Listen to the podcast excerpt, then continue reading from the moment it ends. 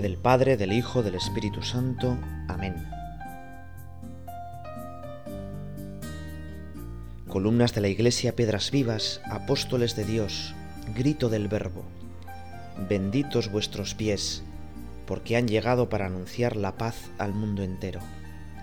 De pie en la encrucijada de la vida, del hombre peregrino y de los pueblos, lleváis agua de Dios a los cansados hambre de Dios lleváis a los hambrientos. De puerta en puerta va vuestro mensaje, que es verdad y es amor y es evangelio. No temáis pecadores, que sus manos son caricias de paz y de consuelo. Gracias, Señor, que el pan de tu palabra nos llega por tu amor, pan verdadero. Gracias, Señor, que el pan de vida nueva nos llega por tu amor partido y tierno. Estamos rezando contigo, Jesús, en este tiempo de alegría, de consolación, de paz, que es la Pascua. Algunos piensan que lo propio de los cristianos es la cuaresma, el esfuerzo. Y es verdad que algo hay que esforzarse. Pero lo más importante para los cristianos no es el esfuerzo, no es la penitencia, sino que es la alegría más que yo cumplir una hoja inmaculada de servicios, más que tener un expediente académico perfecto, más que rellenar todos los días las casillas de Dios por las buenas obras que yo hago, yo soy salvado. Hay un programa de televisión que nos retrata muy bien. Somos salvados. ¿Y cuánto nos cuesta? Pues eso, ser salvados. Nos gusta aconsejar, pero que nos aconsejen, pues no me gusta, porque pensamos que ese parece más que yo. Me gusta, pues yo, ser el protagonista, pero que Dios lleve mi vida, pues me cuesta mucho más. Y el tiempo de Pascua es un tiempo de alegría si me doy cuenta de que yo no me puedo dar la alegría a mí mismo es un tiempo de alegría si yo me doy cuenta de que con mis fuerzas no puedo salvarme, pero Dios sí. El tiempo de Pascua es un tiempo de alegría si yo antes vivo la humildad. Y por eso en este tiempo de Pascua vamos a pedirle al Señor pues que Él nos salve, que Él nos levante y que Él nos dé pues eso, paz, alegría, el resucitado siempre trae esos dones. Y además, una vez que somos salvados, una vez que el resucitado nos ha dado paz, alegría, el resucitado nos manda a la misión. Nos apremia a ser sus testigos, a ser sus apóstoles. Fíjate que seguramente lo sabes, pero que la palabra apóstol era un poco rara para el contexto religioso de, aquella época. Así sin una especie de discurso del Papa, pues el Papa dice que tenéis que ser mediapuntas de un equipo de fútbol. Ahí va. Sí, el Papa lo ha dicho también, ¿eh?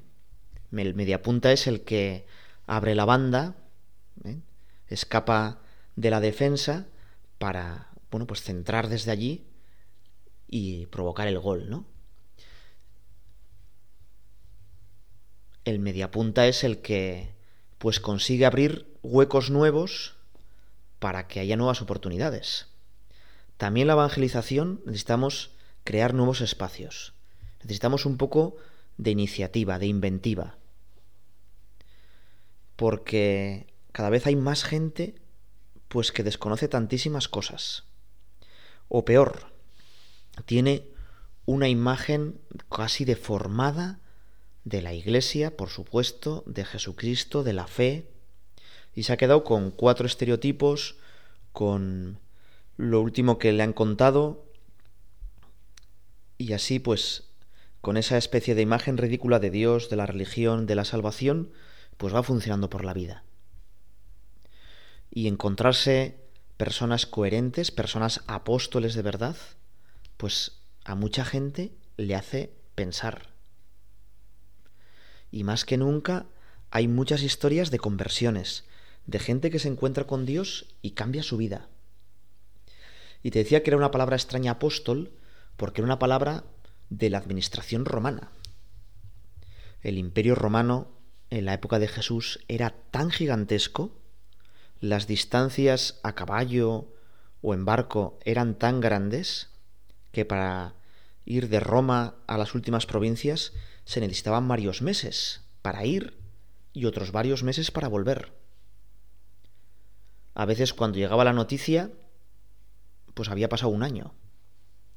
Por eso el emperador romano decidió erigir apóstoles, enviados, personas que él enviaba con todo su poder.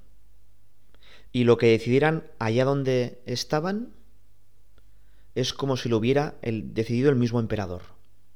El emperador no podía desdecirles. Era como una presencia viva del emperador en esa provincia alejada para ese problema concreto. Bueno, y Jesucristo decidió crear doce apóstoles. Doce que le representaran en todo. Doce que fueran su presencia viva. Y son los doce apóstoles que conocemos. Son doce Jesuses. Y no pequeños Jesuses, sino Jesús con todo su poder. Pero quiere que tú y que yo también seamos apóstoles. También transmitamos a los demás el mensaje de Jesucristo y seamos su presencia viva. Y está dispuesto a darnos casi todo su poder. Igual no sacramentalmente, no el poder de Cristo cabeza. Igual tú que me estás escuchando, pues Dios no te está pidiendo que seas sucesor de los apóstoles sacramentalmente, pero sí que se va a empeñar, como dice este poema, en que lleves el agua de Dios a los cansados, y que lleves tanto hambre de Dios a los hambrientos, que piensan que solo tienen hambre de pan o de descanso o de juerga, y en el fondo tienen hambre de Dios. En esta sociedad que está tan hambrienta, que está tan sedienta, que en su autosuficiencia piensa que las cosas pueden apagar ese hambre, más que nunca necesitamos apóstoles que recuerden el hambre de Dios. Dios está como eclipsado. No sé si tienes la experiencia de que muchos adolescentes, pues en Semana Santa, ya ni sabían que, se estaba celebrando en Semana Santa. Sabían que era algo de Dios, pero bueno, que... Y no sabían si era viernes de, de dolores, la cruz, la resurrección. Decían, bueno, no, Semana Santa es un momento en el que se van sacando imágenes de las iglesias por las calles, pero tampoco mucho más. Bueno, y en ese desconocimiento tan grande que hay muchas veces, en esas ganas de felicidad, pues que siente esta sociedad, tenemos que anunciar a Jesucristo.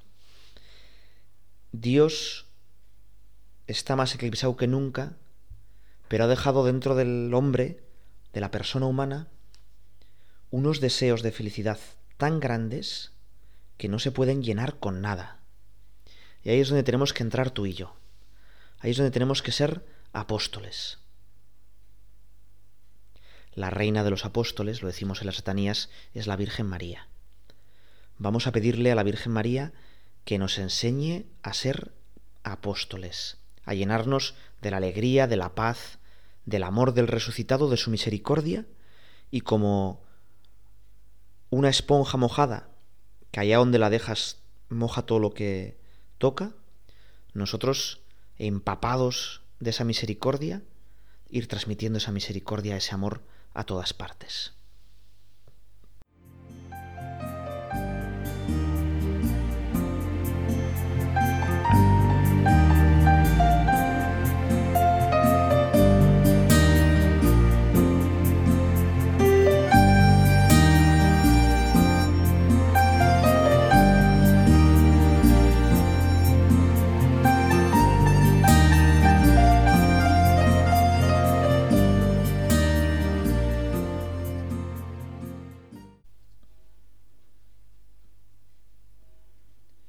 Esta meditación quiere seguir pues el Evangelio de San Lucas, que estamos leyéndolo, donde Jesucristo a sus apóstoles les da pues grandes consejos. Te voy a leer el cachito que vamos a reflexionar hoy, Lucas 17, por si quieres leerlo otra vez, los versículos 1 al 10 que dicen así. Dijo Jesús a sus discípulos, Los escándalos son inevitables, pero hay del que los ocasione. Más le valdría ser arrojado al mar con una piedra de molino atada al cuello que servir de tropiezo a uno solo de estos pequeños. Así que cuidaos. Si tu hermano peca, repréndelo. Si se arrepiente, perdónalo. Incluso si peca contra ti siete veces en un día, y siete veces regresa a decirte me arrepiento, perdónalo. Entonces los apóstoles le dijeron al Señor, aumenta nuestra fe. Y Jesús les dice, si tuvierais fe como un granito de mostaza, podríais decir a este árbol, desarraígate y plántate en el mar, y os obedecería. Suponed que uno de vosotros tiene un siervo que ha estado arando al campo o cuidando las ovejas. Cuando el siervo regresa del campo, ¿acaso le dice, ven enseguida a sentarte a la mesa? ¿No se le dirá más bien, prepárame la comida y cámbiate de ropa para atenderme mientras yo ceno? Después podrás cenar tú.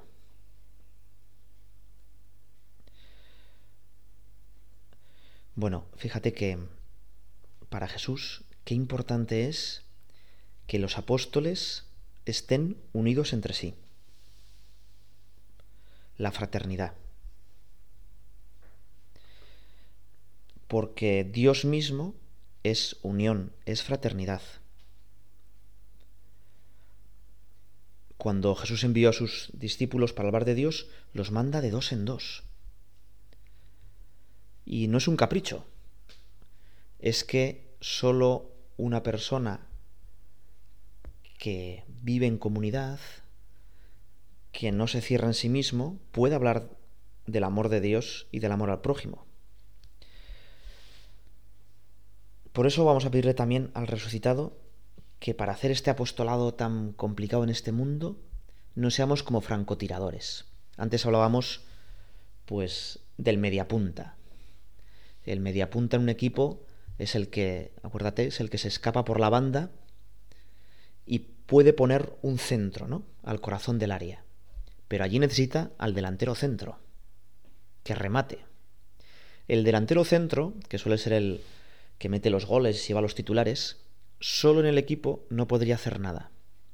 Suele ser el que peor defiende, no tiene mucho eh, dominio del balón a veces, porque él no necesita dar muchos toques, no necesita ser un habilidoso del balón, ni necesita tener una visión de dónde están los demás jugadores suele golpear al balón solo una vez y muy rápido, pero tiene que ser muy preciso. Y pues sí, es muy bueno, pero sin los demás del equipo no haría absolutamente nada. Pero el mediapunta, el que pone el centro, si pone el centro y ahí no hay nadie, pues tampoco haría nada. incluso para que le llegue el balón al mediapunta necesitamos pues alguien en el centro del campo que tenga imaginación y que le cuele un balón. ¿No? Nosotros algo parecido. Cada uno de nosotros tiene un montón de dones, pero solos que poco podemos. Es más, ¿cuánto nos gusta el protagonismo? ¿Cuánto nos gusta el aparentar yo? Pues hago las cosas mejor que este otro. Y fíjate que si un defensa central dijera, hombre, aquí lo importante es defender, cortar el balón rápidamente. Pues el defensa central en eso es mucho mejor que el delantero centro. Pero sin embargo, en otras cosas no. Pues nosotros es algo parecido. Necesitamos de los demás para todo, pero para hablar de Dios, para hacer que mucha gente se acerque a Dios, muchísimo más, muchísimo más. Y por eso, pues lo que nos dice Jesús, si ves que tu hermano peca, repréndele primero a solas. es la corrección fraterna. En vez de criticarle, en vez de estar hablando de él a sus espaldas, repréndele a solas, a buenas, no para demostrar que tú eres mejor, sino para que intente cambiar. Y si no, bueno, pues y si no, en otro pasaje del Evangelio dice, pues llama a la comunidad, a ver si entre dos lo conseguís cambiar. No pierdas la esperanza en él. ¿Eh? Y si siete veces te perdona, perdón, si veces te pide perdón, pues siete veces tendrás que, que perdonarle. Juan Pablo II decía con estas palabras, Dios en su misterio más íntimo no es una soledad, sino una familia, puesto que lleva en sí mismo paternidad, filiación y la esencia de la familia que es el amor. Y, fíjate que no, es, no dice que no es como una familia, sino que es familia de verdad. O mejor dicho, podemos pensar que padre e hijo son términos humanos, meras analogías con las funciones familiares de la tierra. Y en realidad es al revés el que es Padre de verdad, con mayúsculas, en todo su sentido, es Dios. Y todos los demás padres de la tierra son padres tanto en cuanto se parecen a ese Dios bueno y misericordioso. Y el que es hijo de verdad, con mayúsculas en todo su sentido, es Jesucristo. Y yo soy buen hijo cuando me parezco más a Jesucristo. Y la familia con mayúsculas es la Trinidad. Y como un pequeño reflejo de esa familia son nuestras familias, pero de manera especial también la Iglesia. La Iglesia está llamada a ser reflejo de la Trinidad, una Trinidad en la tierra. No sé si has visto que hay un montón de cuadros que intentan explicar la Trinidad. Y uno de los más eh, bonitos creo que es de Murillo, se llama la Trinidad del cielo y la Trinidad de la tierra. Y entonces aparece la Trinidad del cielo, Dios Padre, el Niño Jesús y el Espíritu Santo, formando un triángulo, y también la Trinidad de la tierra, San José, el Niño, que es el común a la Trinidad del cielo y la Trinidad de la tierra, y la Virgen María. Y el mensaje es muy claro. La Trinidad de la tierra, San José, la Virgen y el Niño Jesús, es el camino que tenemos para meternos en la Trinidad del cielo. Pero también podríamos decir, la Trinidad de la Tierra, que es la Iglesia, que tiene que parecerse a la Trinidad del cielo, que tiene que estar unida y firme como la Trinidad del cielo, en la que hay una cabeza como en la Trinidad del cielo, que es Dios Padre, en la que no todos tenemos la misma función, la Trinidad de la Tierra, que es la Iglesia, nos adelanta y nos mete en la Trinidad del cielo. Y más todavía, las pequeñas imágenes de la Trinidad que tienen que ser nuestras familias, tienen que ser el ámbito donde se haga presente la Trinidad del cielo. Y por eso, pues perdonar, por eso corregir fraternamente, cuidar las relaciones familiares, tener tiempo para la familia. Fíjate que vivimos en una sociedad que va tan rápido, a tantísima velocidad, que apenas tenemos tiempo de familia. ¿Eh? Podemos vivir bajo el mismo techo y ya está, ¿no? Coincidir en momentos en el comedor, algunas palabras así a la mañana, buenos días, buenos días, y poco más. Y qué triste es cada, cuando en una familia cada uno tiene su tele, ahora su ordenador o su móvil, sus trabajos, y conviven, bueno, vamos, viven bajo el mismo techo, pero no conviven. Qué importante es crear un clima de familia, también en las parroquias, en los grupos, conocernos, tratarnos, estar pendientes unos del otro. Cuidar y reforzar el clima de familia, dedicándole tiempo.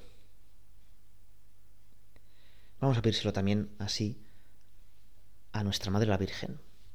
Ella hacía familia con los apóstoles.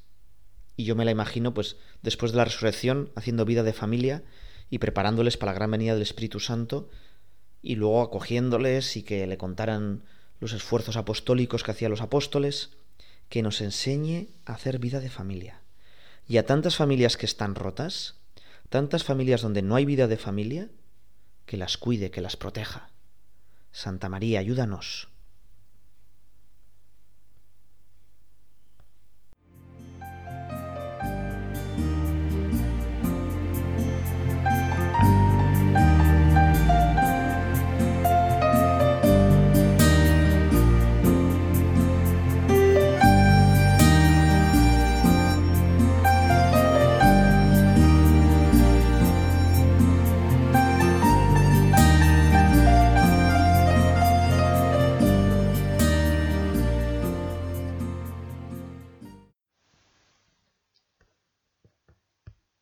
Tuviera fe como un granito de mostaza.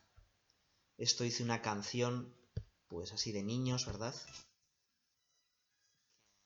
Se escucha un poco por detrás.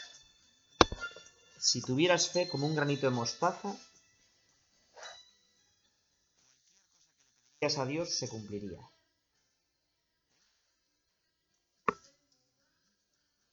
Pues eso es verdad. Cualquier cosa que pidamos a Dios, Dios nos lo va a conceder. Hoy los discípulos le piden al Señor, Señor, aumenta nuestra fe. Para muchas personas, la fe es, pues, o tienes fe o no tienes fe. Encendido o apagado, blanco o negro. Pero eso no es así. La fe es una, una relación personal con Dios, es tratar a Dios, es confiar en Él. Y por eso siempre podemos tener un poco más de fe. Y la podemos perder cuando, pues por la tibieza, vamos tratando cada vez de manera más descuidada a Dios. Fíjate que hay muchas personas que si les preguntaras si tienen fe, te dirían, bueno, de pequeño rezaba mucho y era muy amigo de Jesús, hice la primera comunión con muchísima ilusión, pero luego pues los agobios de la vida, tenía tanto que estudiar, tenía tanto que trabajar, tenía tanto que hacer por la familia, que es que no me queda tiempo para rezar. Bueno, hay mucha gente que los amigos de parvulitos, de preescolar, ahora se llama educación infantil, los amigos de parvulitos, pues eran muy amigos y confiaba mucho en ellos, pero fue pasando el tiempo, se fueron separando y ahora, no sé si te pasa a ti, Ahora no sabes si están vivos o están muertos. No tienes modo de contactar con ellos. Incluso ya ni te acuerdas del nombre. Hay mucha gente que le pasa así con Jesucristo. Bueno, pues que no sea así, ¿no? Señor, aumentanos la fe. Que cada día te trate más. Que cada día tenga más confianza en ti. Qué hermosa plegaria. Y esta me puede acompañar en muchos momentos de mi vida. Puede ser como una pequeña ejaculatoria. Señor, aumentame la fe. Dame la fe de la Virgen María, también en este mes de mayo. Y la respuesta de Jesús me puede llenar de consuelo. Un poquitín de fe, un granito de mostaza, es suficiente para hacer maravillas, para cambiarte la, la vida. Un granito de mostaza mueve montañas, mueve las montañas del egoísmo, de mi pereza, de mi sensualidad, y remueve montañas también en la sociedad y puede cambiar toda una sociedad. Señor, gracias por ese regalo de la fe. Quiero tratarte más. Quiero poner más confianza en ti. No quiero caer en la tibieza. No quiero, pues, caer en un trato rutinario. Debo o quiero aprender a tratarte cada vez más. Y en este tiempo de Pascua, sobre todo, quiero darme cuenta que tú, Señor, habitas dentro de mí, que moras en mi alma. Y es un fruto del resucitado. Jesús resucitado, en la tarde del día de resurrección, les dice a los apóstoles, recibid el Espíritu Santo. El Espíritu Santo que habita en nuestra alma si nosotros no le echamos. Nosotros, por el bautismo, con el alma en gracia, Dios está dentro de nosotros. No tengo que buscarle como muy lejos o en sitios súper especiales, no tengo que hacer unos rituales súper complicados para estar en contacto con Dios, sino que Dios quiere, porque le da la gana, porque me quiere con locura, vivir dentro de mí. Santa Teresa de Jesús les gritaba a sus monjas, que no estáis huecas, que habita dentro de vosotros el Espíritu Santo. Bueno, que nos demos cuenta, ¿no? Mi alma, por esta presencia divina, se convierte en un pequeño cielo. Yo voy a todas partes con Dios. Yo en todas partes tengo que llevar a Dios. Y lo llevo de verdad, para que no me doy cuenta. Fíjate que igual te puede ayudar a verlo de otra manera. No solo es que Dios habita dentro de mí, en mi alma en gracia, es que yo me meto dentro de la Trinidad. Gracias a que Dios habita dentro de mí, yo estoy metido dentro de la Trinidad. Son las dos caras de una misma moneda. La Trinidad, nosotros los occidentales le llamamos con ese nombre, ¿no? Triunidad, para destacar que eran tres personas, pero un solo Dios, ¿no? Una unidad en tres personas. Los griegos mm, se inventaron otro nombre. Había un baile que, bueno, pues era... La gente iba cogiéndose del hombro, hacían un corro de gente, y conforme iba empezando la música, ese corro de gente, iba rotando, girando, con movimientos acompasados, al principio muy lento, pero después la música se aceleraba y era muy divertido porque el corro empezaba a girar muy rápido, era más complicado permanecer de pie, sobre todo si alguno pues había habido algo, ¿verdad? Y entonces había un momento en el que ya no se distinguía de quién era la pierna, de quién era el brazo, había un gigantesco círculo humano que giraba a mucha velocidad y que todos se lo pasaban bien. Y de vez en cuando, pues lo que hacían era, como se hace pues en tantos, eh, tantos eh, acontecimientos, fiestas, bodas, el, el, corro de gente se abría, cogía uno por los hombros y lo metía, ¿no? Y entonces, aunque estuvieras un poco aburrido, pues empezabas a pasártelo bien, ¿no? Pues algo así es la Trinidad. La Trinidad son tres personas que en sí mismas son inmensamente felices y que ninguna se pertenece a sí misma, sino que se está siempre dando a la otra. Es como un, corriente, un río de fuego, un río de amor, que dicen todo mi ser para ti, entre las tres personas. Y esa Trinidad quiere meternos dentro de, ese, de esa gigantesca felicidad. Están tan a gusto, se lo pasan tan bien, que quieren que tú y que yo entremos en esa felicidad. Eso es el cielo. Y nosotros por los sacramentos empezamos a entrar dentro de esa Trinidad.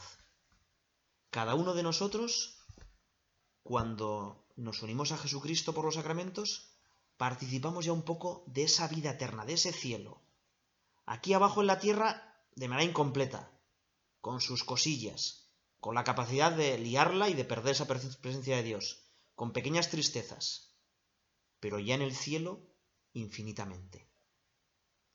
Y el momento de Pascua es un buen momento para pensar que yo tengo que crecer en esa fe, en ese meterme dentro de la Trinidad, en que mi inserción en la Trinidad se haga visible, patente en mi vida, en cada vez sea más fuerte. La Virgen María, por supuesto, es la que estaba totalmente metida en la Trinidad, llena de gracia. El Espíritu Santo habitaba en ella. Era templo del Espíritu Santo, sagrario de la Santísima Trinidad. Que ella nos ayude, también en este mes de mayo, a tener muchísima más fe a darnos cuenta muchísimo más de esta inhabitación. Que la inhabitación del Espíritu Santo sea la realidad que domine nuestra vida. que yo convierta todos los momentos de mi vida en una ocasión de amarte y de contemplarte. Que yo trate a los demás a través tuya, como tú les tratarías, metido en ti. Dios te salve María, llena eres de gracia, el Señor es contigo. Bendita tú eres entre todas las mujeres, y bendito es el fruto de tu vientre Jesús. Santa María, Madre de Dios, ruega por nosotros pecadores, ahora y en la hora de nuestra muerte. Amén.